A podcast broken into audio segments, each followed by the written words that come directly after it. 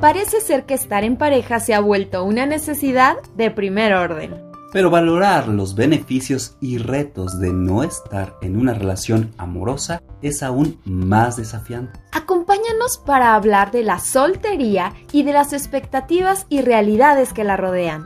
Te esperamos.